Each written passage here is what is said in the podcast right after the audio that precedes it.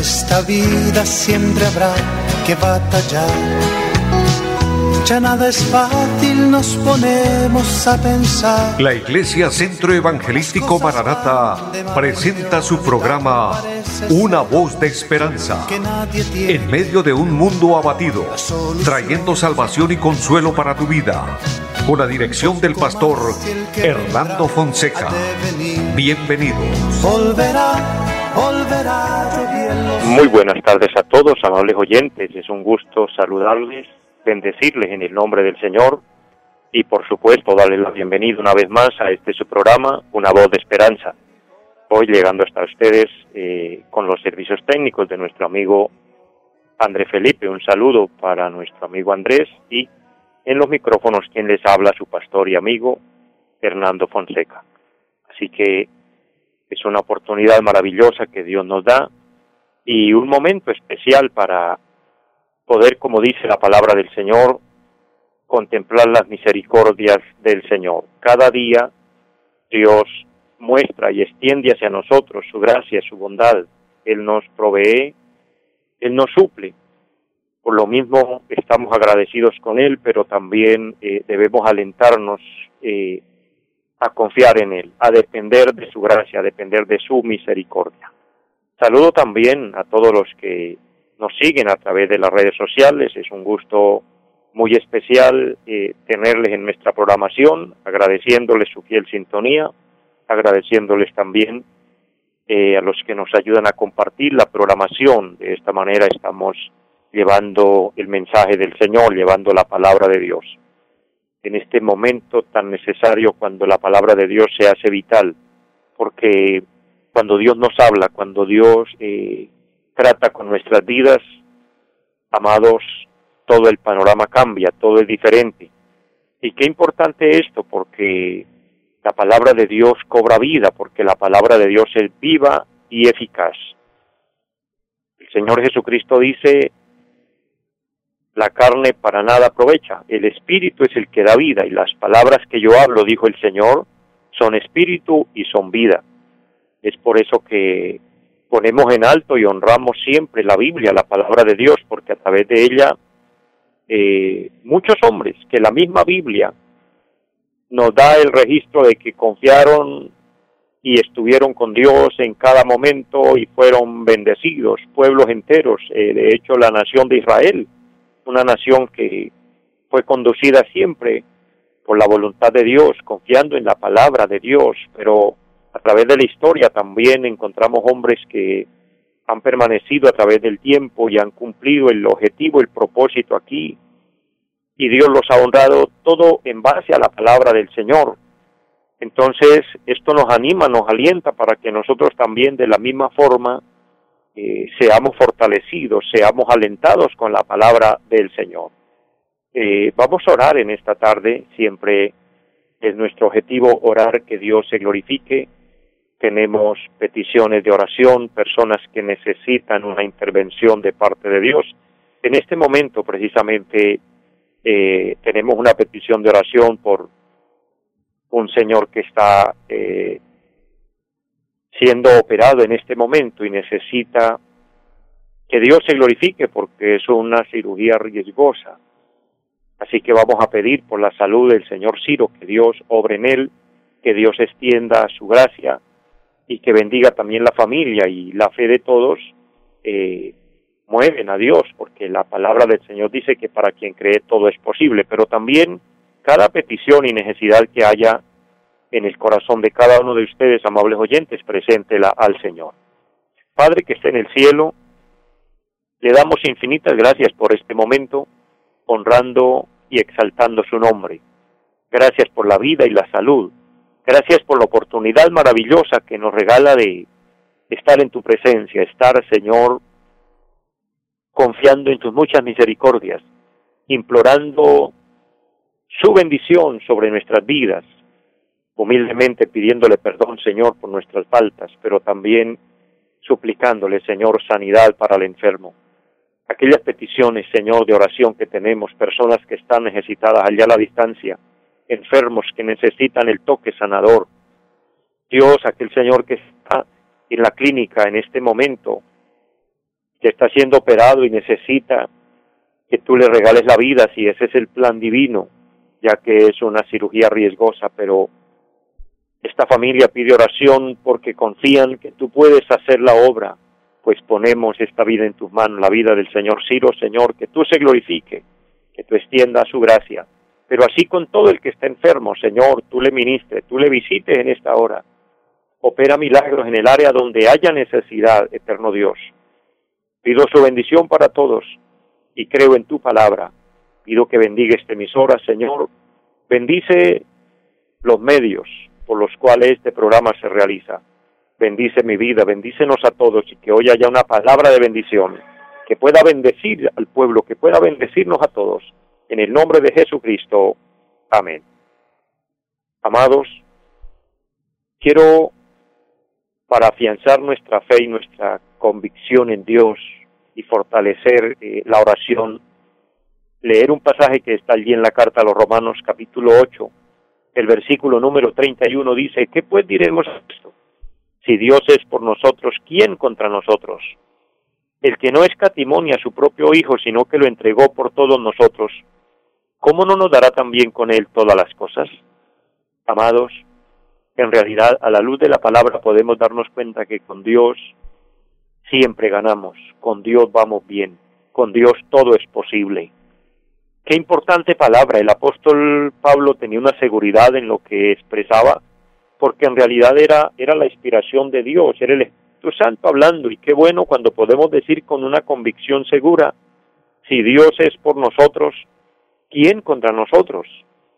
Que hayan amenazas, que hayan eh, momentos críticos en la vida, momentos difíciles, pero si vamos con Dios, amados, es como cuando los discípulos caminaban o iban con el Señor eh, en medio de la tempestad allí en el mar y la barca era golpeada por las fuertes olas, pero el Maestro iba con ellos. El Maestro va con nosotros, mis amados, Él va con usted, Él permanece en nosotros. La promesa del Señor es que estaría con nosotros todos los días y hasta el fin del mundo y en esta hora difícil el Señor no nos va a dejar, el Señor no nos va a desamparar. El Señor va a estar ahí siempre para ayudarnos, siempre para fortalecernos. Por eso a Él le damos toda la gloria, le damos toda la honra por su gran amor, por su infinita bondad. Eh, quiero hacer un paréntesis para saludar a las personas que están en línea en este momento. Mi hermana Victoria Mantilla, allí desde la bella ciudad de Barranca Bermeja, saludándole mi hermana querida, a su esposo también, a su familia, a todos los que están allí con usted, muchas bendiciones, que la gracia de Dios, que la bendición de Dios eh, pueda en este momento bendecirles, ministrarles. Y también mi hermana Liliana del Carmen en la bella ciudad de Ipiales, bendiciones, mujer de Dios, para usted y su linda familia. Me saluda mi hermano Gonzalito también, a Danielito y a todos allí esa familia linda, mi hermana Cruz, a Jenny Piales, y a todos eh, un saludo grande y bendiciones, pero a todos los que también nos oyen en los diferentes lugares, eh, les bendigo en el amor del Señor, los que a través de la radio nos están escuchando. Es un gozo muy grande fortalecerles, animarles y decirles, tengamos fe y confianza en el Señor. De esta forma vamos a ir a la palabra y vamos a estudiar en esta tarde un tema que pueda bendecir nuestra vida, que pueda bendecir eh, nuestro corazón y ser fortalecidos en el Señor. En el Evangelio según San Lucas, el capítulo número 2, quiero leer unos versos, y es desde el versículo número 8 hasta el verso número 11. Una palabra preciosa que encontramos acá para eh, meditar en esta tarde y mirar el amor y la bondad de Dios, la misericordia de Dios. Dice la palabra, había pastores en la misma región que velaban y guardaban las vigilias de la noche sobre su rebaño. Y aquí se les presentó un ángel del Señor, y la gloria del Señor los rodeó de resplandor y tuvieron gran temor. Pero el ángel les dijo, no temáis, porque he aquí os doy nuevas de gran gozo, que será para todo el pueblo, que os ha nacido hoy en la ciudad de David un Salvador, que es Cristo el Señor. Amén. En este pasaje leído, amados, encontramos eh, un sinnúmero de temas importantes como referente a una manifestación divina, unos ángeles que se aparecen allí, también encontramos unos pastores, encontramos la gloria de Dios, encontramos personas con temores, con miedos, encontramos precisamente eh, el advenimiento de Cristo, el nacimiento del Señor. Pero entre todos también encontramos una expresión muy hermosa y es donde dice, he aquí os doy nuevas de gran gozo. Y quiero hablarles, amados, precisamente de ese tema, nuevas de gran gozo. De hecho, el Evangelio, precisamente la palabra Evangelio significa eso. Buenas nuevas de salvación, pudiéramos decir nuevas de gran gozo. Eso es el Evangelio, ese es el mensaje de Cristo. El Evangelio que no es un invento humano, que no fue algo que se le ocurrió a alguien, algún pensador, algún filósofo. No, el Evangelio vino del cielo. ¿Quién lo trajo? Lo trajo nuestro amado Señor Jesucristo por encargo de Dios. Dios el Padre envió a Cristo a salvar al mundo. El sacrificio de Cristo es autosuficiente para la salvación del ser humano, para todo aquel que acepte a Cristo, obtiene vida eterna, pero la manera o modelo para nosotros llegar a Cristo y llegar al cielo es a través del Evangelio, a través de las buenas nuevas de salvación. Y aquí, precisamente en este punto, en este momento de, la vida, nos es muy importante y veo de gran bendición esta expresión de la palabra, este tema nuevas de gran gozo. Miremoslo a la luz del pasaje leído. Lo que primero quiero eh, compartir con ustedes es que la espera había terminado. ¿De cuál espera estaremos hablando? Amados, el pueblo de Israel estaba bajo una promesa y es que Dios levantaría un líder que los guiaría, levantaría un líder para libertarlos, pero no solo en el tema de liberación como lo hizo Moisés sacándolos de Egipto y llevándolos a la tierra de Canaán, sino de una libertad espiritual, librarlos totalmente del pecado. Y ellos estaban bajo esa promesa. Pero para puntualizar un poco más, de acuerdo a la palabra, el profeta Isaías, 700 años antes, había sido utilizado por Dios y había dado una profecía de que una virgen concebiría y daría luz al Hijo de Dios. Quiero para esto eh, leer una palabra muy importante, si usted desea apuntar las citas bíblicas, el libro del profeta Isaías capítulo número 7 y el versículo número 14 dice, Por tanto el Señor mismo dará señal, he aquí que la Virgen concebirá y dará a luz un hijo y llamará su nombre Emanuel. Este que profetiza Isaías aquí, que nacería de una virgen, no es otro que nuestro Señor Jesucristo. Nacería el Salvador del mundo y cuando aquí el texto utilizado dice, y su nombre será Emanuel, se traduce Dios con nosotros, es decir, Dios manifestándose al hombre a través de nuestro Señor Jesucristo. Pero les vuelvo a recordar, esto lo habló el profeta Isaías 700 años antes de que sucediera. ¿Cómo sería más o menos el modelo de este niño o de este personaje que nacería para salvar al mundo? El capítulo 9 del libro del profeta Isaías y el versículo número 6 dice, porque un niño nos es nacido, hijo nos es dado, y el principado sobre su hombro, y se llamará su nombre admirable, consejero, Dios fuerte, Padre eterno, príncipe de paz.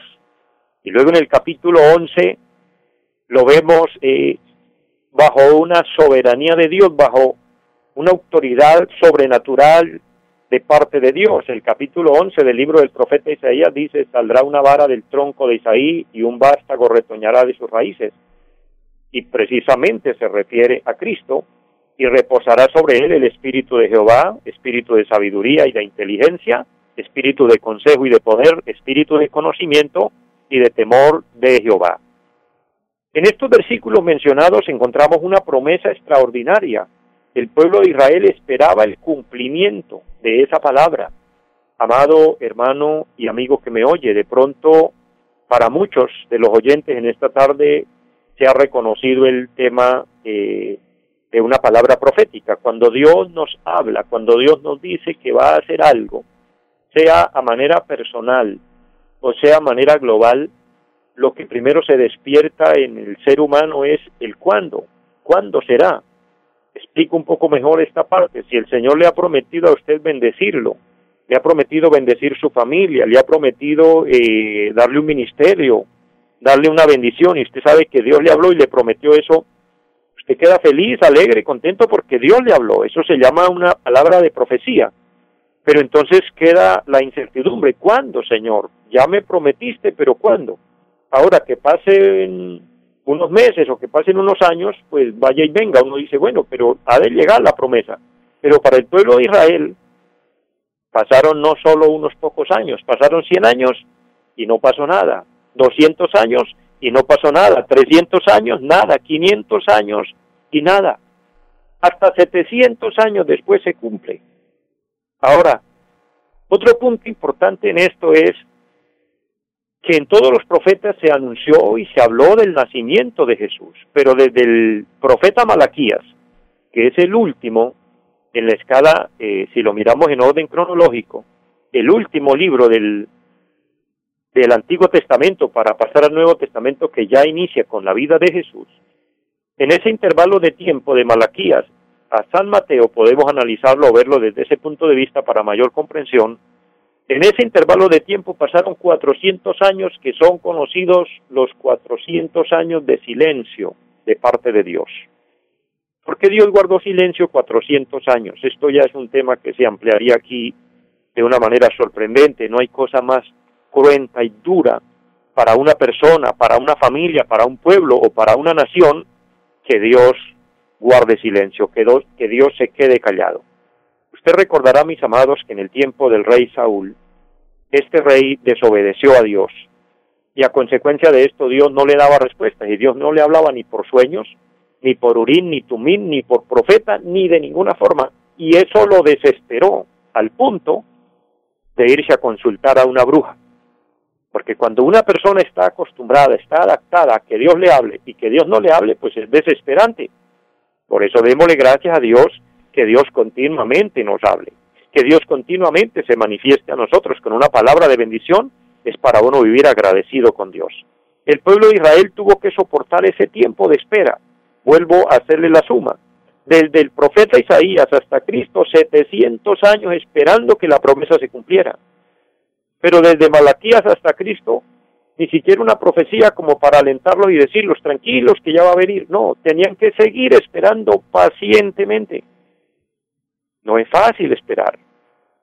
Ese silencio quizás para muchos hizo que la fe terminara, que la fe muriera. Quizás muchos dijeron eso es mentira, el profeta Isaías se equivocó, los profetas eh, mintieron, no fue de Dios. El silencio llevó a muchos a la desesperación, pero entre otros algunos perseveraron. Algunos siguieron creyendo. Pues llegó el momento que la espera terminó. Entre los que esperaban la promesa, que estaban un anciano llamado Simeón, una mujer llamada Ana, pero aquí encontramos también unos pastores, y es donde entramos al versículo inicial. El capítulo 2 de San Lucas, el versículo 8 dice que había pastores en la misma región que velaban y guardaban las vigilias de la noche sobre su rebaño. Y esa expresión, velaban y guardaban las vigilias de la noche, esto hace referencia a personas fieles, esto hace referencia a personas responsables, esto hace referencia a personas que confían en Dios y que dependen de Dios. Mi hermano, mi amigo que me oye, esto hace también referencia a los fieles de hoy, que esperamos al Señor y esperamos al Señor velando y vigilando sobre el rebaño sobre la iglesia que Él nos ha puesto. Esto hace referencia a las vírgenes prudentes que estamos esperando al Señor, según lo relata San Mateo capítulo 25. Cinco vírgenes prudentes que representan a los verdaderos fieles de hoy que estamos esperando al Señor. Y han pasado muchos años, porque el Señor se fue de la tierra prometiendo volver. Mientras estuvo aquí en su ministerio terrenal, Él prometió que iría y volvería. San Juan capítulo 14, versículo 1 al 3, el Señor dice que va a preparar lugar para, para nosotros y luego volverá. Dice, vendré otra vez. El Señor prometió volver. Después de que el Señor muere, es sepultado y resucita, asciende al cielo y unos ángeles profetizan y dicen, este mismo Jesús que ha sido tomado, volverá otra vez. El apóstol Pablo, el apóstol Pedro y prácticamente todos los apóstoles hablaron de que el Señor volvería, pero no ha vuelto. La espera se ha hecho larga. Pero así como un día se cumplió la palabra para el pueblo de Israel, así como un día la espera terminó, hoy, amada iglesia, la espera está a punto de terminar también. Un día el Señor llegó, un día el Señor dio cumplimiento a la palabra, lo que profetizó Isaías, lo que anunciaron los profetas, y aunque pasó 400 años de silencio, pero llegó el día de que hubieron nuevas de gran gozo. Alabado sea el nombre del Señor, amados. En el pasaje tomado del capítulo 2 de San Lucas, el versículo 9 dice que se presentó un ángel del Señor y la gloria del Señor lo rodeó. Los ángeles son representación de los mensajeros de Dios. Traer un mensaje de Dios es ser un ángel de Dios. Con toda la honra y la gloria que yo puedo darle a mi Dios y con todo el respeto también hacia ustedes, amables oyentes, pero en este momento Dios me está utilizando a mí como un mensajero para ustedes, como el ángel que allí le han a los pastores, hoy anunciándoles a ustedes que la gloria del Señor está con nosotros y fue lo que sucedió en ese momento, pero, pero hay algo especial aquí. Aunque la gloria del Señor los rodeó, aunque pudieron disfrutar del resplandor de su presencia, sin embargo el texto dice que se apoderó de ellos un gran temor. Ante la misma gloria del Señor y ante, ante la espera que ya estaba llegando a su fin, sin embargo en el último momento un gran temor se apoderó de ellos. Gran temor. Piense en esa palabra y asóciela. Gran temor. Ese gran temor se puede estar sintiendo hoy en el corazón de la iglesia de Cristo. Amados, porque estamos pasando un momento crucial en la historia. Hoy la iglesia de Cristo está siendo amenazada. La ONU está rechazando a la iglesia. El sistema del mundo está rechazando la iglesia ya no nos quieren en esta tierra. Averígüese usted por internet y mire lo que la ONU dice ahora de la iglesia. Cómo el mundo y el sistema del mundo y el nuevo orden mundial que se está preparando ya se sienten incómodos con la iglesia y ven que la iglesia es una amenaza para ellos y en, otra, en otras palabras la rechazan y dicen no la queremos, no la aceptamos, no nos gusta la iglesia. Asócielo con Tesalonicenses capítulo 2, donde dice la palabra que el misterio de iniquidad está en acción, pero hay quien al presente lo detiene, hay quien al presente lo estorba. La iglesia se está convirtiendo en un estorbo para el sistema del mundo. Esto generalmente ocasiona un gran temor en el corazón de muchos, pero cuando hay ese gran temor, también aparecen las buenas nuevas de gran gozo. Cuando los pastores experimentaban gran temor, también fue cuando pudieron recibir nuevas de gran gozo. La espera había terminado. Vino el anuncio especial, el anuncio glorioso. Hoy ha nacido en la ciudad de David un Salvador llamado el Cristo. Amados, cuando estamos llenos de temor, cuando estamos llenos de miedo, quizás sea la condición de muchos que me están oyendo, entonces oiga esta palabra, se oyen las nuevas de gran gozo, Así como aquel día Cristo vino a la tierra y nació de una virgen, hoy está a punto de aparecer con el sonar de la trompeta y la iglesia de Cristo se irá de esta tierra. Los redimidos, los fieles, como aquellos pastores que velaban y guardaban las vigilias de la noche, hoy, pueblo de Dios, usted que está velando, que está orando, que está guardando las vigilias de la noche sobre el rebaño, guardando su vida espiritual para Dios, manteniéndose como oveja de Cristo, usted también recibe nuevas de gran gozo, que pronto el Señor aparecerá. Llego a la parte final del programa de hoy, no puedo continuar con el tema. En otro momento lo haré, mis amados, si el Señor lo permite. Pero quiero decirles, Cristo está a las puertas, Él está a punto de venir por su iglesia. Ya se oyen esas nuevas de gran gozo, que ha nacido como nació aquel día Jesús, para ser el líder que libertaría al pueblo de Israel y al pueblo gentil y darnos salvación y vida eterna. Hoy está a punto de, aparecer para llevarse su iglesia, para llevarse a sus redimidos y llevarnos al disfrute de su presencia.